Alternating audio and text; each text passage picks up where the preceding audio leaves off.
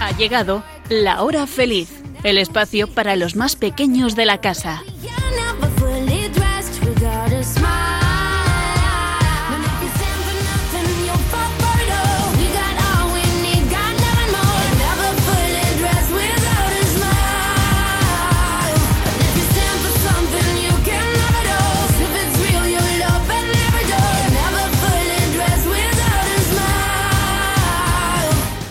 Buenas tardes, amiguitos de la hora feliz. Recibido un fuerte abrazo de quien os habla, Yolanda Gómez. Y un jueves más, volvemos a estar con todos vosotros para pasar un rato de lo más divertido y entretenido. Y esto va a ser posible gracias a la inestimable ayuda de nuestras colaboradoras. Muy buenas tardes, Elena. Saluto. Mm, eso es. Hola, ¿en, en, en qué idioma? A ver, Esperanto. en esperanto, mi- fíjate. ¿Qué tal estás, Blanca? Kaixo, Eh, y eso es hola, ¿en? En euskera. Bueno, Nuria, ¿qué tal estás? Hola. Bien, eso sí que lo entiendo. Y Sonia, ¿cómo estás? Manauoma. ¿Y eso qué significa, Sonia? Hola en malgache, que es el idioma de Madagascar. Anda, fíjate. Oye, pues así ya, ya aprendemos algo más. Bueno, ¿y qué tal habéis pasado estos días? Seguramente que un poquito pasados por agua, seguro, seguro, pero el agua ya sabéis que es mm, algo muy importante y que ayuda a que los embalses de nuestro país estén un poquito más llenos de cara al resto del año y no haya tanta sequía. Bueno, esperemos que entre la lluvia y la nieve que ha caído la situación pues eh, haya mejorado un poquito. Y hoy tenemos un programa muy, muy interesante. ¿A que sí? A ver, Hoy vamos a contaros la parábola del hijo pródigo y el gran amor que Dios nos tiene. Después vamos a hablar de algunos interesantes descubrimientos de la historia. Y en Chique Historias os vamos a contar el cuento Adivina cuánto te quiero. Y terminaremos con muchas risas, enchistenanzas, chistes y adivinanzas. ¿Preparados para pasar una hora feliz? ¡Comenzamos!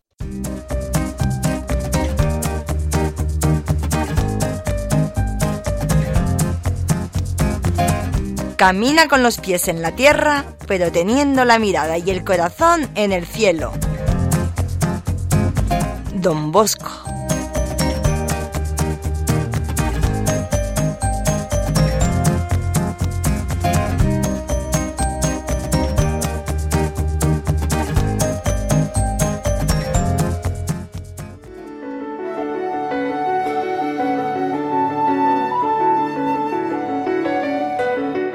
Jesús, tú sufriste por mí, aceptaste mis errores no siendo tuyos. Ayúdame a comprender el dolor de los niños que no tienen lo necesario para vivir. Señor, que sepa transmitir esperanza a todos los niños que aún no conocen tu amor. Que el dolor de tu pasión sea hoy la paz para todo el mundo. Danos tu paz. Amén.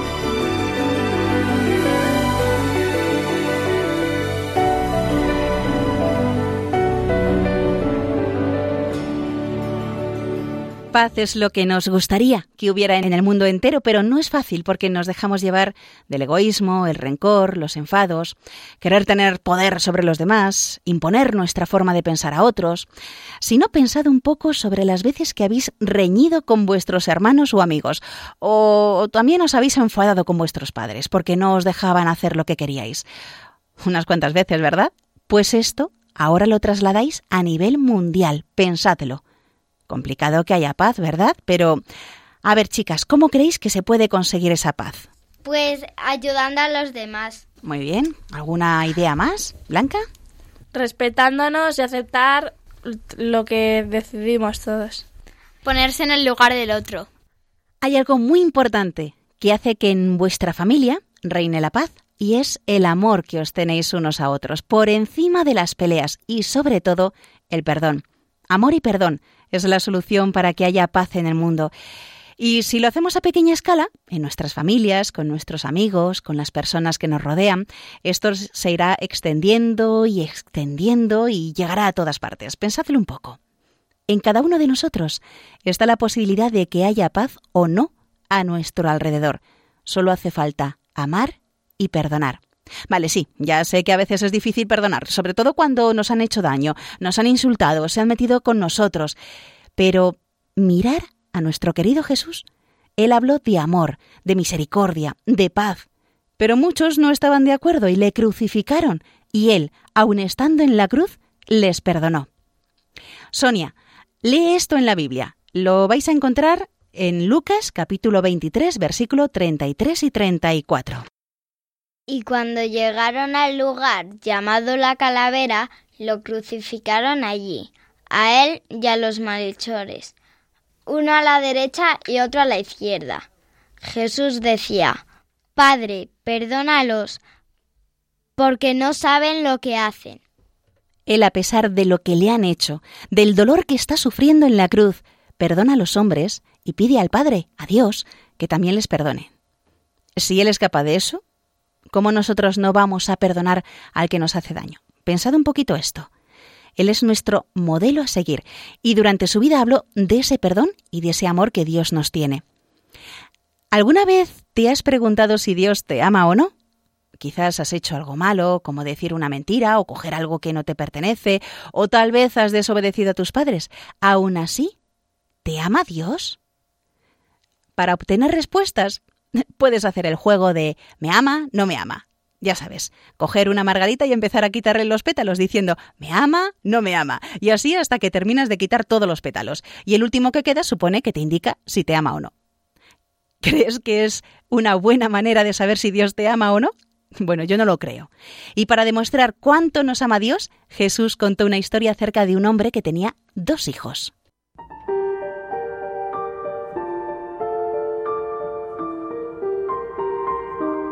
La vez que mejor explicó Jesús cómo era el corazón de Dios fue cuando contó la parábola del Hijo Pródigo. Pródigo significa derrochador y se refiere a un hijo que se marchó de casa de su padre y se gastó todos sus bienes enseguida y de mala manera.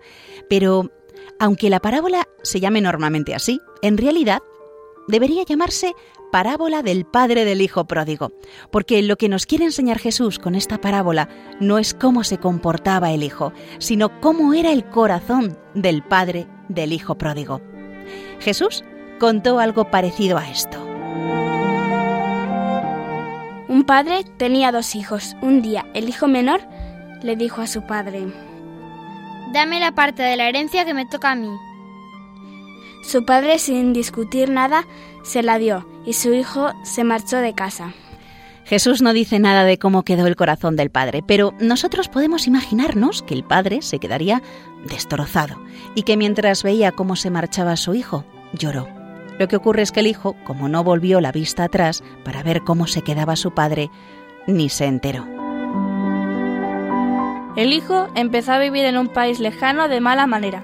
Se gastaba todo el dinero en banquetes, invitando a gente de todo tipo, pero sobre todo a gente que se aprovechaba de que él tenía dinero. Se lo gastó todo en poquísimo tiempo. Y ya no tuvo dinero ni para seguir viviendo así ni para comer, así que empezó a pasar hambre. Buscó trabajo, pero solo encontró el de cuidar cerdos. Tenía tanta hambre que muchas veces quería comer las algarrobas de los cerdos, pero esas algarrobas no eran para él. Entonces pensó, Los trabajadores de la casa de mi padre tienen todo el pan que quieren, mientras yo estoy aquí muriéndome de hambre. Voy a volver a mi casa y le diré a mi padre, Padre, sé que te ofendí a ti y a Dios al marcharme como me marché. He perdido mi derecho a que me consideres hijo tuyo. Solo te pido que me recibas en tu casa, como si fuera un criado. Lo pensó, se animó y se puso en camino. Su padre, cuando todavía el hijo estaba muy lejos, lo vio venir hacia él y le entró una emoción tan grande que se le llenaron los ojos de lágrimas, tanto que casi no podía ver cómo se acercaba su hijo. Casi era mejor que no lo viera. Estaba delgadísimo, sucio, con unas ropas que olían a pocilga. Cuando el hijo llegó a donde estaba el padre, se puso de rodillas delante de él y empezó a decirle lo que tenía preparado y que tantas veces había pensado cuando pasaba hambre entre los cerdos. Padre, he pecado contra el cielo y contra ti. Ya no merezco llamarme hijo tuyo. Su padre, antes de que el hijo acabase, empezó a movilizar a todo el mundo. A los criados les dijo que trajesen ropa nueva, un buen par de sandalias y un anillo, y que preparasen todo para un banquete, como nunca había habido en, en aquella casa, porque allí había pasado algo que nunca había sucedido. Su hijo estaba perdido y acababa de encontrarlo. Y empezaron el banquete. El hermano mayor no estaba en casa, ya que venía de trabajar del campo, como todas las tardes. Oyó todo el ruido del banquete, la alegría y la música, y vio trajinar a los criados. Así que les preguntó qué pasaba. Uno de los criados le dijo, Acaba de volver tu hermano, y tu padre ha hecho matar el mejor ternero para celebrar su vuelta con un banquete.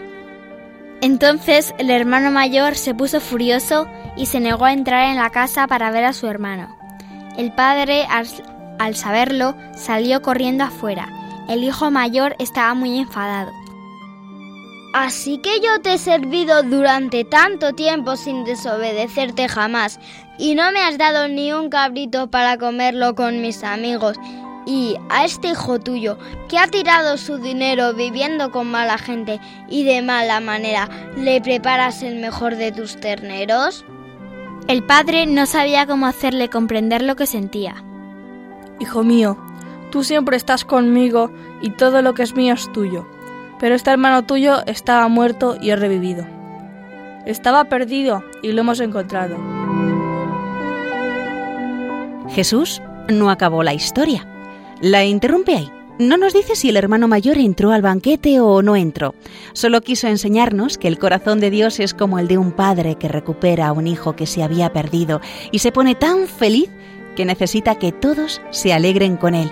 Y por supuesto, el hermano mayor también. Pero a veces, a nosotros, nos cuesta tener un corazón tan bueno como el de Dios.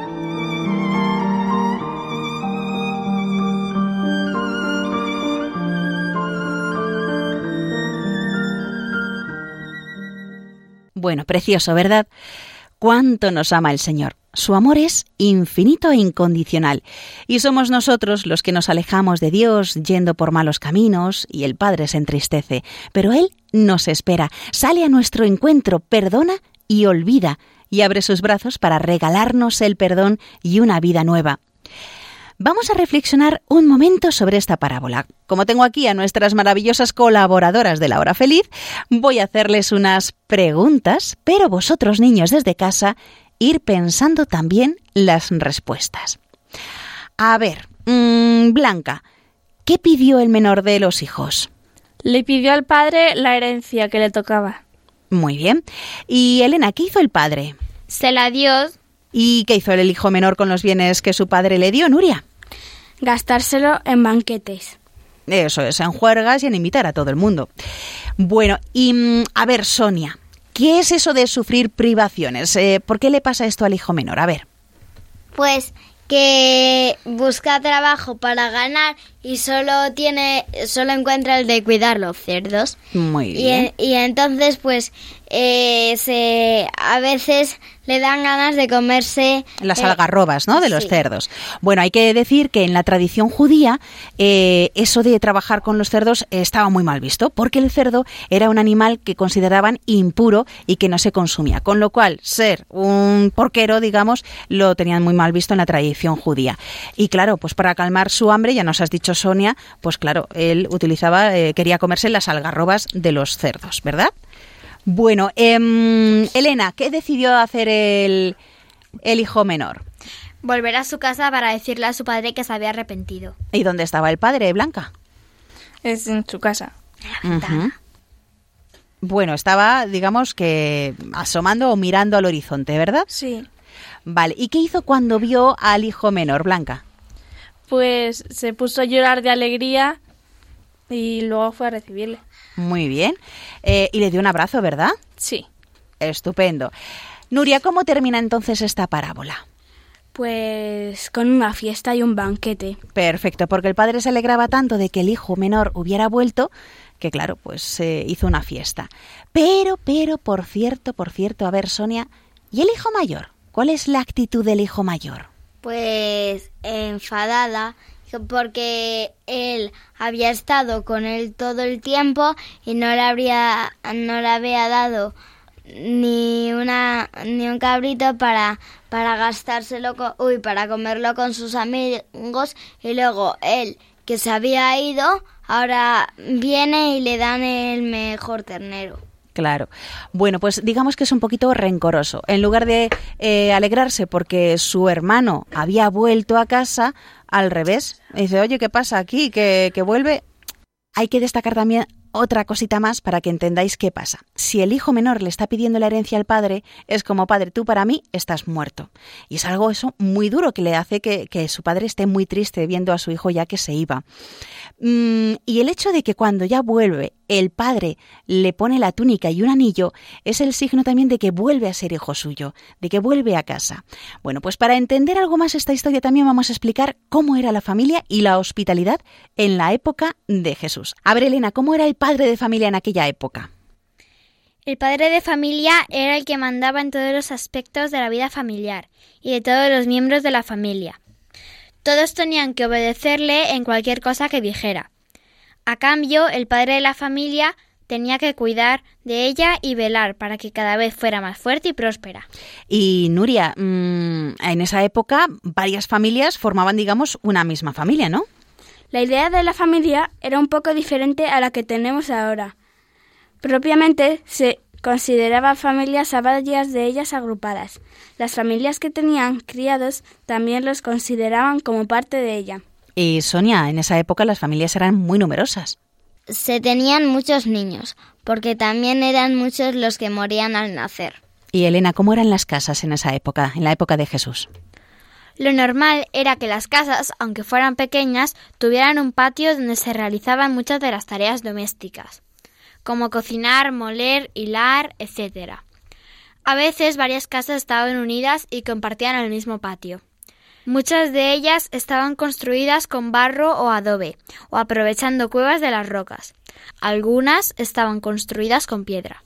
Y Blanca, la hospitalidad allí era muy importante. Cuéntanos. Sí, y la gente estaba convencida de que cuando alguien llegaba a la casa había que cogerlo y cuidar de él. Y esto ocurría no solo con los miembros de la propia familia, sino incluso con los extraños y desconocidos.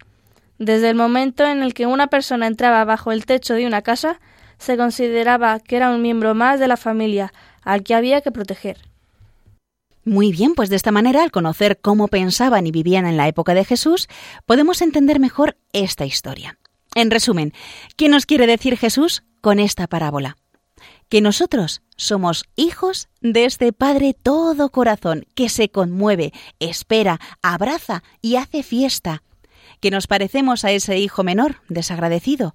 Pecamos, fallamos a su amor, rechazamos su evangelio, nos alejamos de él. Y que somos también como ese hijo mayor, no valoramos su amor y su perdón y nos cuesta perdonar. En Cuaresma, al prepararnos para la Pascua, al parar un poco en nuestra acelerada vida, nos damos cuenta de la importancia del amor de Dios, de los pecados que hemos cometido y de que es un buen momento para reconciliarnos con Dios a través de la confesión. ¿Te das cuenta que Dios te ama con todo el corazón? ¿Y tú cómo le correspondes? Y para que Dios esté feliz, una cosa que también le encanta es que perdonemos a los demás como Él lo hace con nosotros. Y lo decimos en el Padre Nuestro, perdona nuestras ofensas como también nosotros perdonamos a los que nos ofenden. Así que, ¿a quién vas a perdonar? Vamos a pensar en ello mientras escuchamos esta preciosa canción del grupo Balibán sobre la parábola del Hijo Pródigo.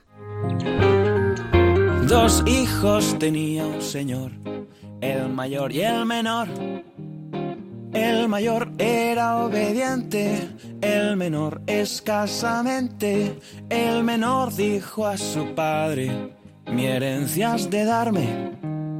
Como el padre se la dio, aquel hijo se marchó y se fue por el ancho mundo como rico vagabundo. Gastó el dinero muy pronto en mil juergas, el muy tonto cuando no le quedó nada, la comida le faltaba. Trabajó cuidando cerdos, pero siempre estaba hambriento.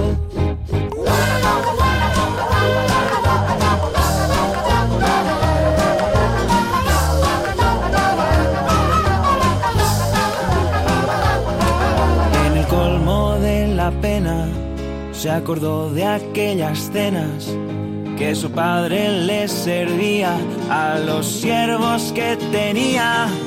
Volvió a su padre y le dijo, no merezco ser tu hijo. Trátame como a un esclavo, pero a cambio de un bocado. El padre lo hizo callar, dijo, de eso ni hablar. Mandó traer un vestido hecho del mejor tejido, un anillo de brillantes en su dedo como antes. Le mató el mejor ternero y lo asaron todo entero. Hubo música de fiesta y manjares en la mesa. El hermano mayor se enfadó porque el padre perdonó como el padre que se alegra por el hijo que regresa. El Padre Dios se contenta en el cielo a nuestra vuelta. En el cielo hacen más fiesta por uno que se arrepienta que por cien que nunca pecan y de Dios nunca. ¿Estás escuchando? El programa de los niños de Radio María. Si vas en busca de aventuras, prepárate para encontrar más de lo que nunca habías imaginado.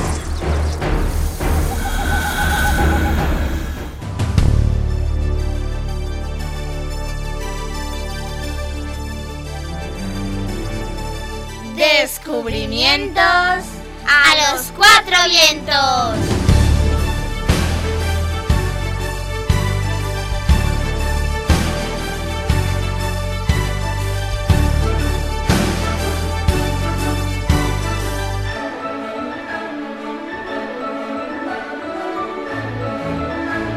En esta sección vamos a hablar de esos descubrimientos que han cambiado nuestras vidas.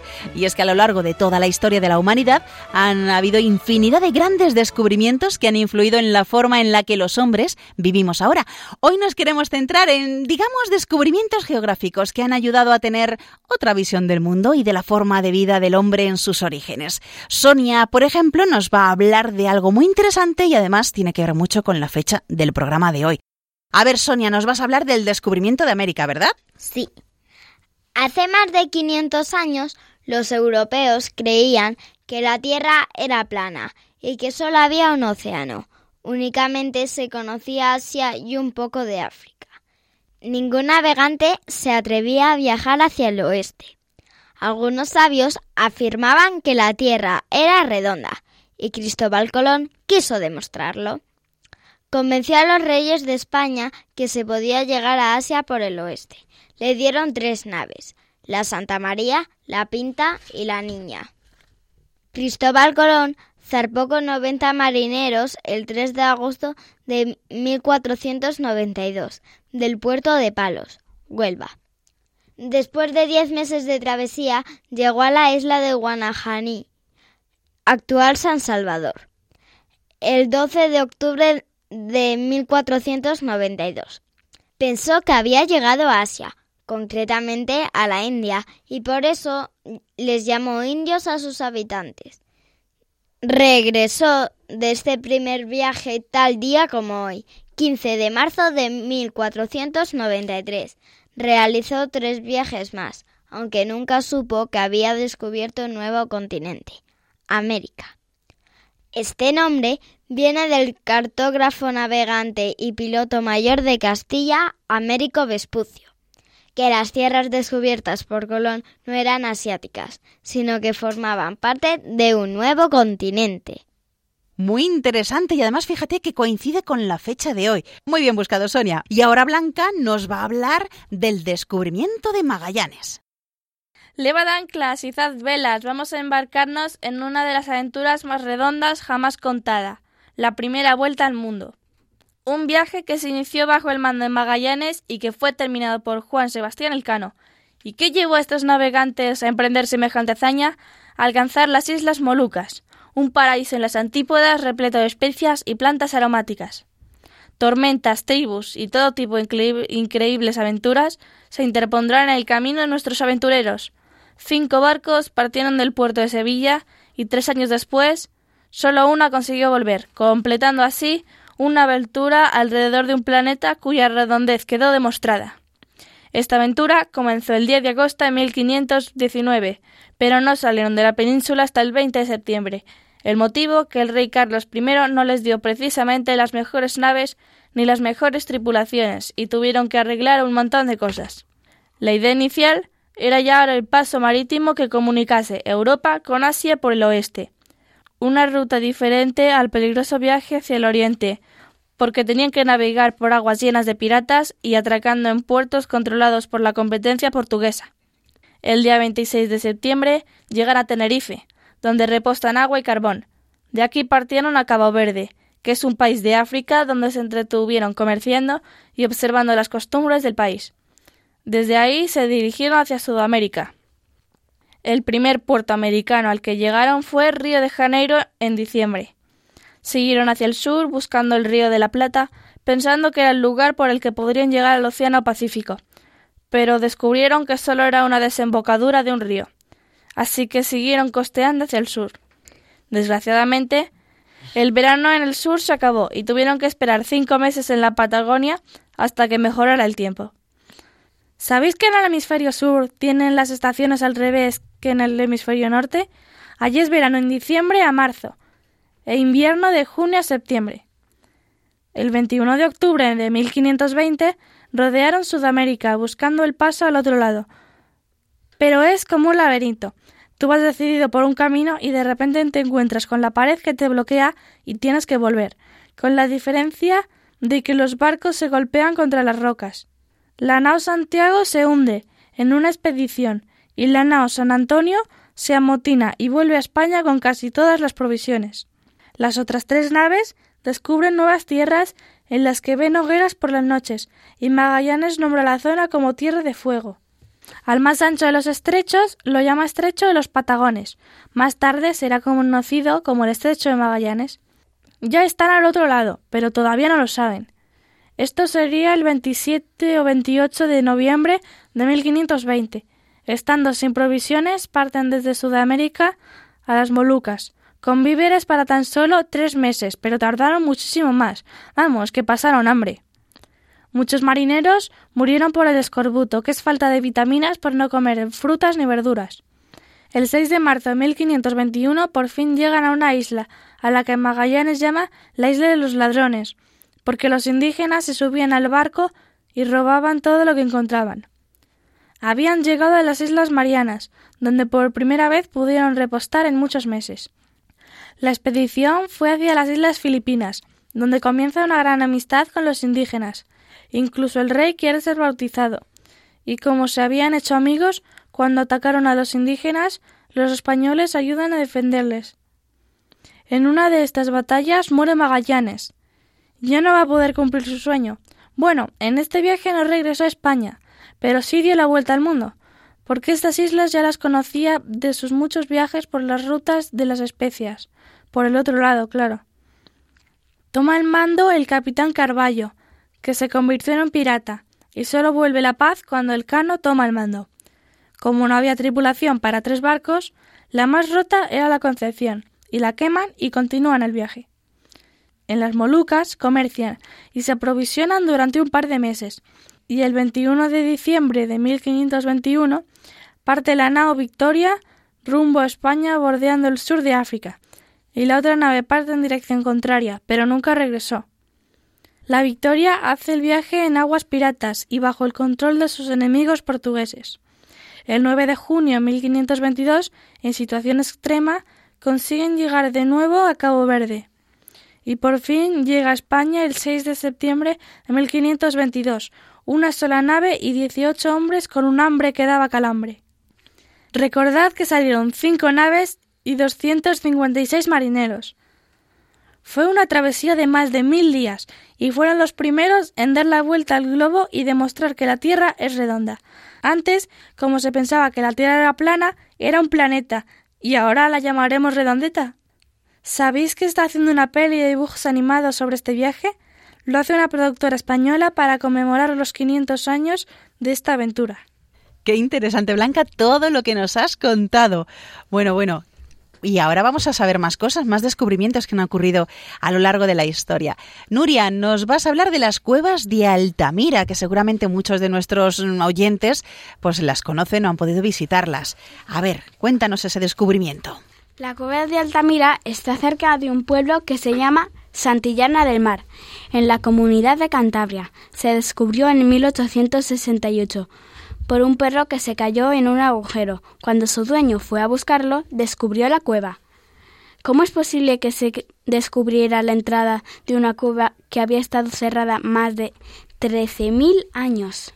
Se cree que los temblores provocados por las explosiones de una cantera cercana, que es un sitio donde se sacan minerales, provocaron que la cueva se volviera a abrir. La cueva comenzó a ser estudiada en 1875 por Marcelino San de Suntuola, que era una persona rica de la zona aficionada a la paleontología. ¿Y qué es la paleontología? La ciencia que estudia la prehistoria. ¿Y por qué tardaron siete años en empezar a investigarla? Porque se pensaba que era una cueva más de las muchas que había en esa zona. Al principio no le investigó mucho, descubrió algunas rayas pintadas cerca de la entrada. Como no tenían mucho sentido, creyó que no eran de origen humano.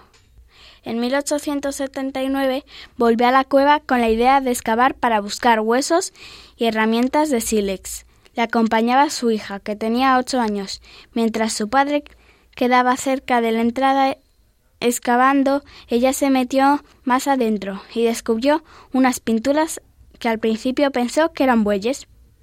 Se lo contó a su padre y se quedó sorprendido al ver la gran cantidad de pinturas de animales que había en el techo. Y se dio cuenta de que no eran bueyes, sino bisontes, unos animales que ya se habían extinguido en Europa. Marcelino apuntó y dibujó los animales que estaban en la cueva y se lo enseñó a un profesor de geología de Madrid. Se llamaba Juan Vilanova, que también se quedó asombrado. Cuando publicaron el descubrimiento no les creyeron. Los científicos más importantes de paleontología eran franceses. No podían creer que esos dibujos tan perfectos fueran hechos por los hombres prehistóricos y que las pinturas se hubieran conservado también durante tanto tiempo. Y es que todavía estaban húmedas, así que estos científicos llegaron a pensar de que eran pinturas recientes. Marcelino murió en 1888 y Vilanova en 1893. En ese momento nadie creía que las pinturas eran prehistóricas, pero unos pocos años después se descubrieron en Francia cuevas con pinturas parecidas, y no les quedó más remedio que reconocer que las pinturas eran reales. Un científico francés que, se había, que había sido uno de los que más se había opuesto a, la autenticidad de Altamira tuvo que reconocer su error y hasta fue a ver a la hija de Marcelino, María, para pedirle perdón. La cueva era pequeña, solo tiene 270 metros de largo y la altura del techo en la que estaban las pinturas eran de apenas un metro y según te adentrabas más y más, cada vez era más bajito, con lo que pintar ahí debió ser todo un reto. Nuria, pero para pintar a oscuras tenían que usar antorchas. ¿Y cómo es posible que el humo no estropeara las pinturas? A ver, explícanoslo. Porque ahora se sabe que empleaban lámparas de tuétano, que es una cosa viscosa que está dentro de los huesos y que produce una iluminación grande, agradable y sin humos ni olores. Los científicos no tienen muy claro cuándo se hicieron las pinturas. Se sabe que un derrumbe cerró la cueva hace 13.000 años y eso permitió que los dibujos se conservaran. Lo más probable es que se hicieran entre 12.000 y 15.000 antes de Cristo, aunque la cueva fue habitada desde hace 22.000 años. Hoy en día la cueva original permanece cerrada para que no se estropeen las pinturas. Pero no os preocupéis, porque si queréis verla, han hecho una copia muy real de la cueva a poca distancia, aunque han dejado más distancia entre el techo y el suelo, para no tener que agacharse, y le han añadido algunas cosas de nuestro siglo, como luces, proyecciones, barandillas, y un guía os explicará todos los dibujos de la cueva. Os recomiendo ir a verlo. Yo he ido y mola mucho. A ver si veis un híbrido debajo de la cierva. ¿Pero qué es un híbrido?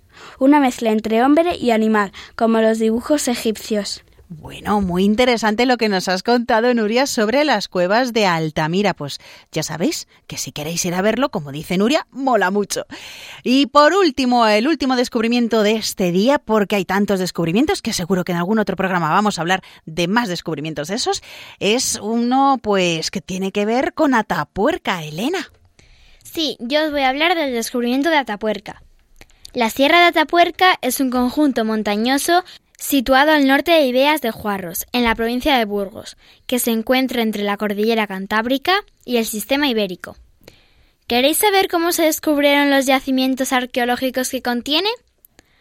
Pues en realidad el descubrimiento de algunos de los yacimientos más conocidos en la actualidad, como las de las cuevas de la Gran Dolina, la Galería y la Cima del Elefante, fue posible gracias a la excavación de finales del siglo XIX de una trinchera en la ladera oeste de la sierra, para el paso de un ferrocarril minero. El corte realizado en la Sierra de Atapuerca dejó al descubierto diferentes cavidades, algunas totalmente repletas de sedimentos. Una parte de los yacimientos desapareció con esta obra de ingeniería, pero gracias a ella conocemos hoy día unos yacimientos excepcionales que hubieran pasado inadvertidos para la ciencia. En 1976, el investigador Trinidad de Torres y su equipo realizaron un importante descubrimiento en el yacimiento de la cima de los huesos, en, el complejo de Cueva Mayor. El hallazgo de casi una veintena de restos fósiles humanos, que resultó decisivo para los investigadores en Atapuerca, ya que eso significaba que los hombres de la prehistoria ya vivían en grupos sociales. En 1978, el paleontólogo Emiliano Aguirre comenzó un proyecto de excavaciones en diferentes yacimientos de la trinchera del ferrocarril y de la Cueva Mayor, que continúa en la actualidad, siendo dirigido por estos investigadores, Eudal Carbonell, José María Bermúdez de, Castro y Juan Luis Arzuaga. También en Atapuerca se han encontrado restos fósiles del Homo heidelbergensis. Más del 90% de restos de esta especie de toda Europa están aquí, en esta sierra. Además, aquí se han encontrado restos humanos de más de 300.000 años de antigüedad y pinturas rupestres. Bueno, pues muy interesante. ¿Y vosotras habéis estado en alguno de estos cuatro descubrimientos que nos habéis contado en América? ¿Alguna? Eh, no. No, todavía no. En ah, América. no, en América no. vale, en el... es- Pero en Atapuerca y en Altamira sí. Ahí sí que habéis estado, ¿no? Eso es Sí. más normal, está aquí en España. ¿Qué es eh, la- lo que más os ha gustado de, de esa visita que habéis realizado a la Tapuerca? Eh, estuvimos en el parque arqueológico de, de Atapuerca y nos enseñaron pues cómo hacer fuego. También mm, pintamos nuestra mano, nuestra mano con pinturas y con pajitas y, mm, y nos enseñaron las herramientas que utilizaban. Y, ya en, en- ya en lo de en lo que ya es Atapuerca, pues fui íbamos desde el centro de interpretación, que era donde nos reuníamos en autobús, y hasta allí nos poníamos como unos gorros, oh, perdón, unos cascos. Y, y nos enseñaban réplicas de un cráneo. Y también nos enseñaban, eh, bueno, nos explicaban cómo han podido encontrar todos esos restos. Las herramientas de un, de un arqueólogo. También podíamos ver toda la pared llena de, de restos fósiles, de sedimentos. Sí, también veíamos trabajar a los arqueólogos. No, en eso, en eso no, pero nos enseñaban cómo los arqueólogos eh, subían por ahí para limpiarlo y eso. Sí, es verdad. Sí, es muy divertido y los guías son muy majos. Sí, os recomendamos, os recomendamos que os vayáis y además aprendéis muchas cosas. Pues nada, Tapuerca, que está ahí en Burgos, que habéis dicho. Y Altamira, a ver, Blanca y Nuria, que habéis estado allí en Altamira, em, ¿qué os llamó la atención? Pues los Al- talleres. ¿Y qué había en esos talleres? A ver, Pues hay uno que molaba mucho que es el de ni hombre ni pájaro. ¿y en, de qué, en qué consistía? Pues que había unas siluetas de cabezas de animales de esa época y uno se ponía en una cartulina grande y no le pintaban la cabeza y le ponían la cabeza de los animales. Anda, ¿y a ti, Blanca, qué te llamó la atención? Ah, em, había otro taller en el que también podías pintar tu mano en la pared y otra cosa bastante chula es en la dentro de la de la mm, cueva bueno, que es una réplica, pero dentro de la cueva hay algunos hologramas y hay que como que te ponen en situación en cómo pintaban y qué hacían en las cuevas. Y es muy divertido. ¿Lo recomendarías entonces a nuestros amiguitos? Sí. Sí. Pues nada, chicos, ya lo sabéis. Resta recomendación de Blanca, Nuria, Elena y Sonia. Bueno, pues en otros programas hablaremos de más descubrimientos porque hay muchísimos. Y si quieres que hablemos de alguno en especial o nos quieres contar tú alguno en concreto, puedes escribirnos por correo postal a Radio María, La Hora Feliz 2, Paseo de Lanceros 2, primera planta, 28024, Madrid. O también por email a lahorafeliz2 arroba radiomaria.es. Si no lo habéis cogido, no os preocupéis, que un poquito más adelante os volvemos a repetir la dirección postal y el email. Y ahora, a mover un poco el esqueleto.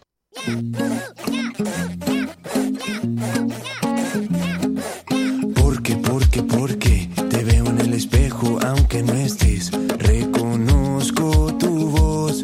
Sé que hay algo aquí entre los dos. Siento, siento, siento que te conozco de antes de hace tiempo. Que el destino cumplió su misión. Y aunque quieran quitarme la voz, yo pegaré un grito al cielo. Soy más fuerte si estamos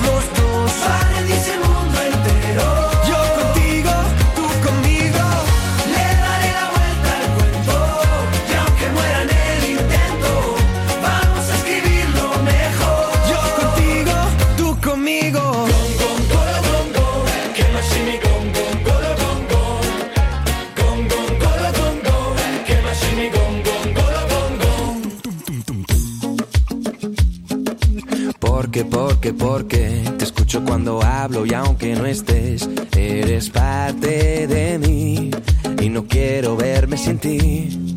Siento, siento, siento que te conozco de antes de hace tiempo, que el destino quitarme la voz,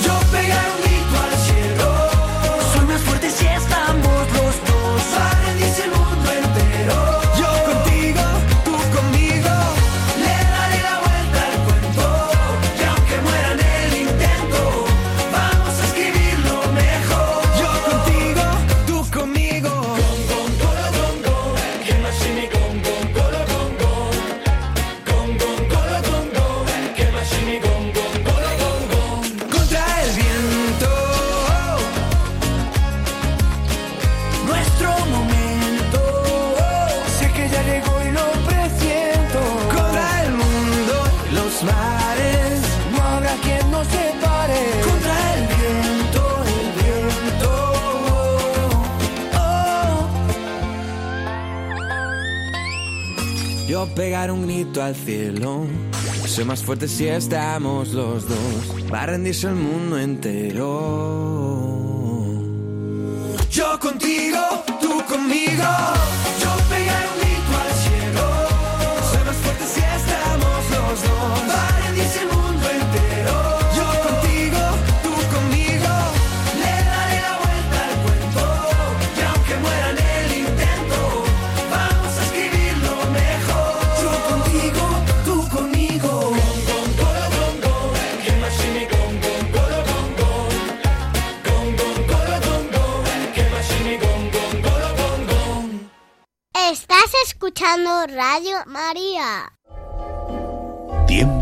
De misterio. De esperanza. ¿Quién sabe lo que puede pasar?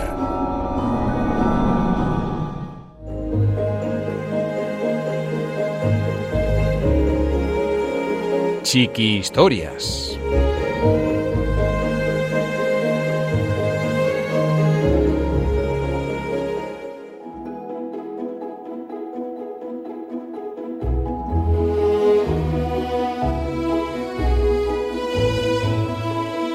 Adivina cuánto te quiero.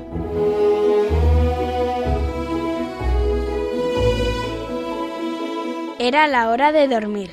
La liebre pequeña color avellana se agarraba fuertemente a las orejas de la gran liebre color avellana. Quería estar segura de que la liebre grande la escuchara y le dijo Adivina cuánto te quiero. Uf, mm, no creo que pueda adivinarlo. Contestó la liebre grande. Así, dijo la liebre pequeña, abriendo los brazos todo lo que podía. La gran liebre color de avellana tenía los brazos aún más largos y le respondió Pues yo te quiero así. Mmm, ¿cuánto? pensó la liebre pequeña y añadió Yo te quiero hasta aquí arriba. Y yo te quiero hasta aquí arriba, contestó la liebre grande estirándose. ¡Qué alto! Ojalá yo tuviese brazos tan largos, pensó la liebre pequeña. Entonces tuvo una idea. Se puso boca abajo apoyando las patas sobre el tronco de un árbol, haciendo el pino y dijo Te quiero hasta la punta de mis pies. Pues yo te quiero hasta la punta de tus pies, dijo la liebre grande, color avellana, levantándola por encima de su cabeza. Te quiero todo lo alto que puedas saltar. Se reía la liebre pequeña dando brincos arriba y abajo. Pues yo te quiero todo lo alto que pueda saltar. Sonrió la gran liebre y dio tal brinco que sus orejas rozaron con las ramas de un árbol. ¡Qué salto! pensó la liebre pequeña. ¿Cómo me gustaría saltar así?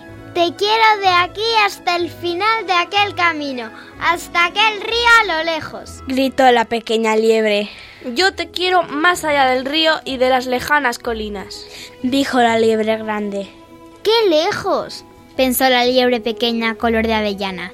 Tenía tanto sueño que no podía pensar más. Entonces miró por encima de los arbustos, hacia la enorme oscuridad de la noche. Nada podía estar más lejos que el cielo. Te quiero de aquí a la luna, dijo, y cerró los ojos. Eso está muy lejos, dijo la liebre grande. Eso está lejísimos. La gran liebre color de avellana acostó a la liebre pequeña en una cama de hojas. Se quedó a su lado y le dio un beso de buenas noches. Luego se acercó aún más y le susurró con una sonrisa. Yo te quiero de aquí a la luna y vuelta.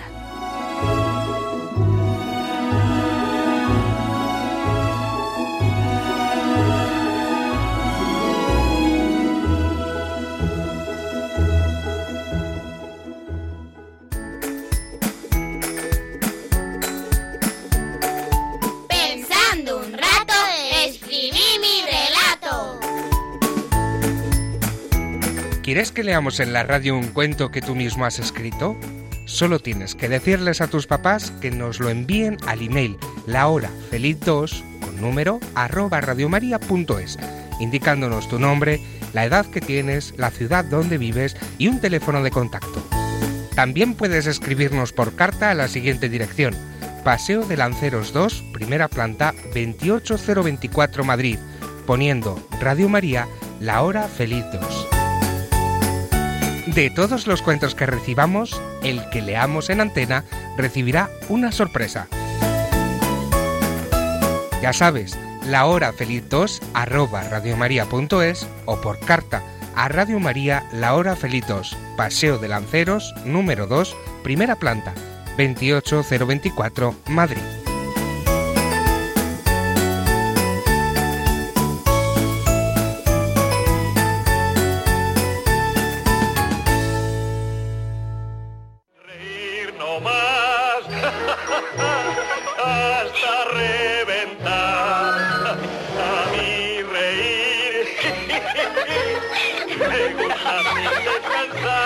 ¡Chistenanzas! Humor me da el más y más reír. No tiene ninguna gracia. Buen humor, más buen humor me da a mí. Cómo me gusta reír, más buen humor me da a mí.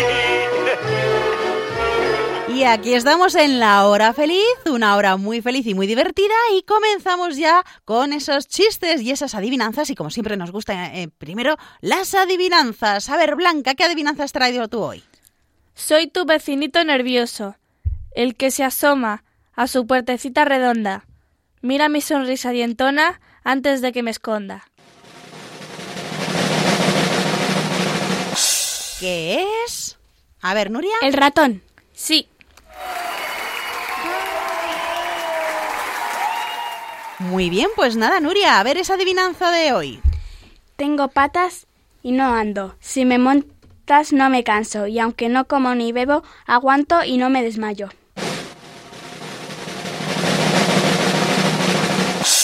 Elena. ¿La silla? Sí. Pues vamos con tu adivinanza, Elena. Brazos con brazos, panza con panza, rascan de en medio, surge la danza. ¿Qué es?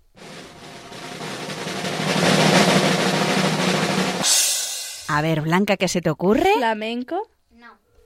No es el flamenco, a ver qué puede ser. La música. No. A ver, Elena, mm, repite. Brazos con brazos, panza con panza, rascan de en medio, surge la danza. A ver, Nuria. Las notas. No. ¿Pero va por ahí o no va por ahí? Sí, más o menos. O sea, que tiene que ver algo con la música. Sí.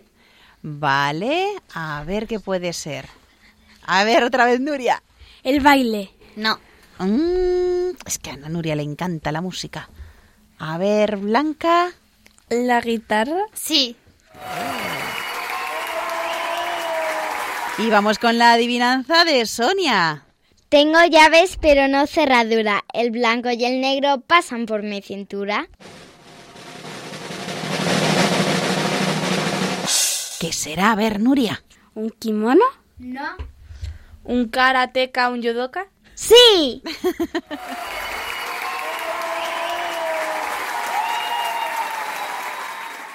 Pues Elena, vamos con esa segunda ronda. Son 28 caballeros, de espaldas negras y lisas, delante todo agujeros, por dominar se dan prisa.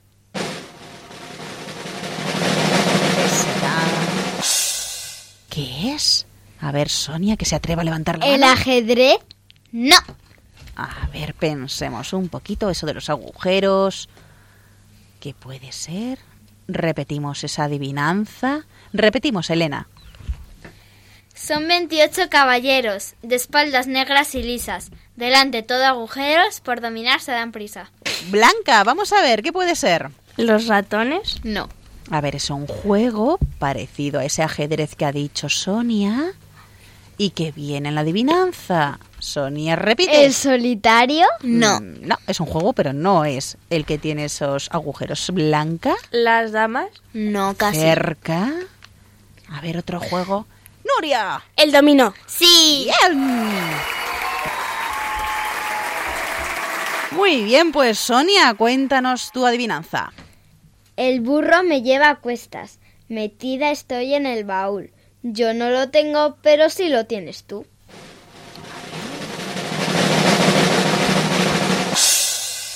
Estamos pensando, cara de chicas pensativas. Elena, ¿qué crees que es? ¿La piel? No. A ver, Blanca, ¿se te ocurre algo? ¿Están pensando? Sí, a ver, di. ¿El trigo? El No. trigo, no. A ver. Ay, ¿qué puede ser? Pensemos. Venga, Nuria. ¿La U? Sí. Bueno, pues vamos con la adivinanza, la segunda de Nuria. A ver esa adivinanza. Anda todo el día sin parar y no sale de su sitio. ¿Qué es? A ver qué es, Blanca. El reloj. Sí. Bien. Pues ya terminamos con Blanca. A ver esta última adivinanza del día. Toda mi vida en un mes se divide en cuatro cuartos y aunque me ves pobrecita, siempre ando muy alto.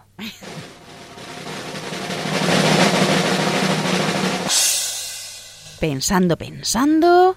Nuria. ¿La hora? No, Mm, a ver qué puede ser. Pista. Una pista pide Sonia. A ver, Blanca, repítela. toda mi vida en un mes se divide en cuatro cuartos y aunque me ves pobrecita, siempre ando muy alto. A ver, Elena.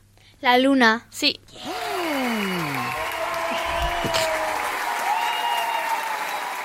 Pues vamos con esos chistes del día. Eh, comenzamos con Sonia. A ver.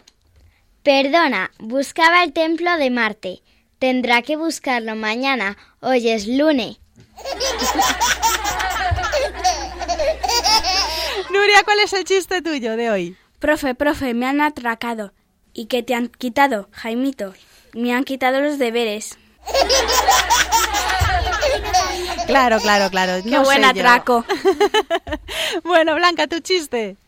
Cariño, ¿qué quieres para comer? Mm, No sé, algo rápido. ¿Una liebre? Elena, tu chiste de hoy. ¿Qué le dice el 3 al 30? Para ser como yo tienes que ser sincero.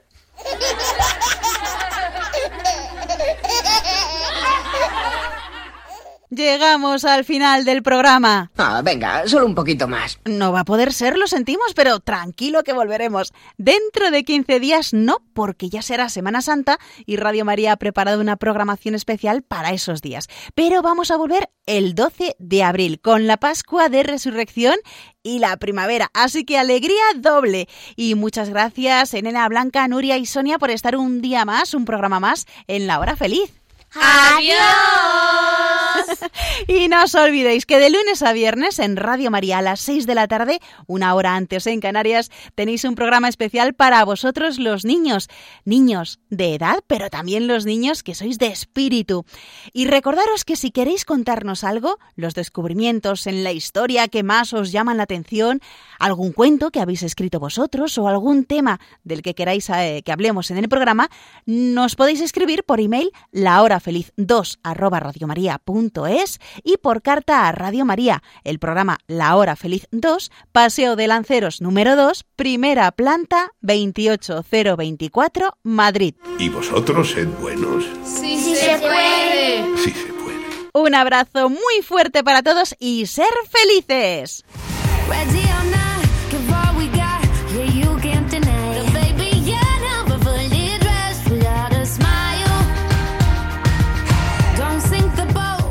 Así concluye La Hora Feliz, el espacio para los más pequeños de la casa.